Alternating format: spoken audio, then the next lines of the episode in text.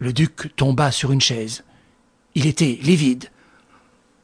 Arsène Lupin C'est lui Arsène Lupin Angélique eut un sourire. Vous voyez, mon père, qu'il n'y a là qu'une plaisanterie, une mystification. Mais le duc, soulevé d'une nouvelle colère, se mit à marcher en gesticulant. Oh, je vais déposer une plainte. Il est inadmissible que cet individu se moque de moi. S'il y a encore une justice, elle doit agir. Une seconde fois, Hyacinthe entra.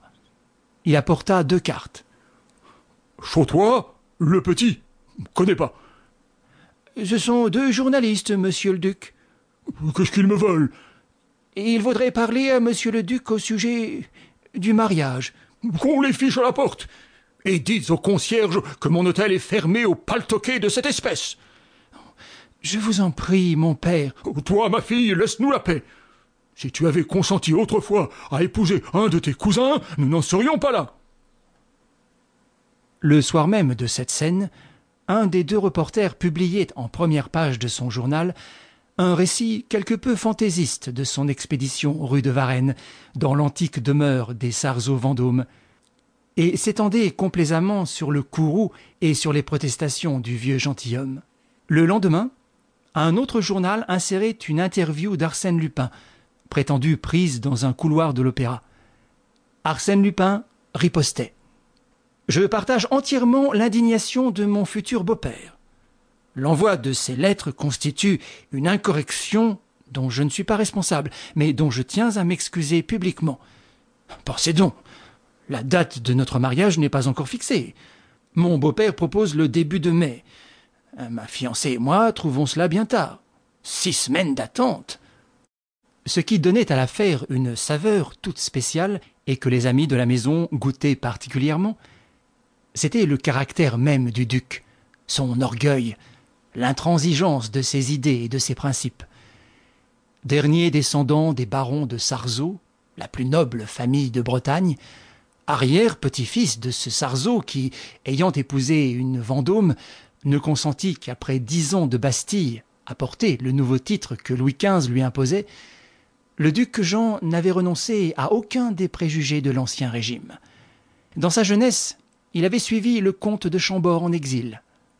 Devenu vieux, il refusait un siège au palais Bourbon, sous prétexte qu'un Sarzeau ne peut s'asseoir qu'entre ses pairs.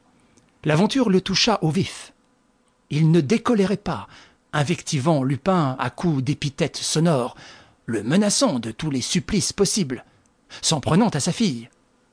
Voilà, si tu t'étais marié, ce ne sont pourtant pas les parties qui manquaient.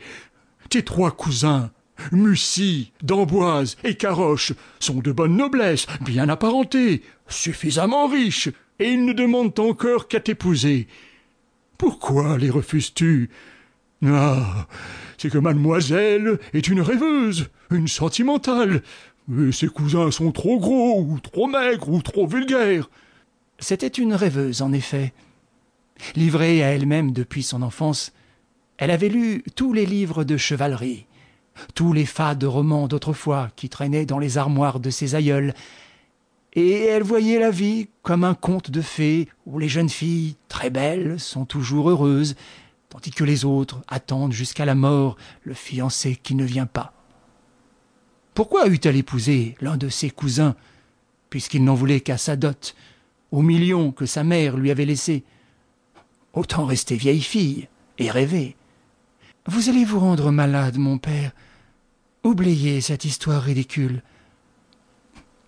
Mais comment aurait-il oublié? Chaque matin, un coup d'épingle ravivait sa blessure.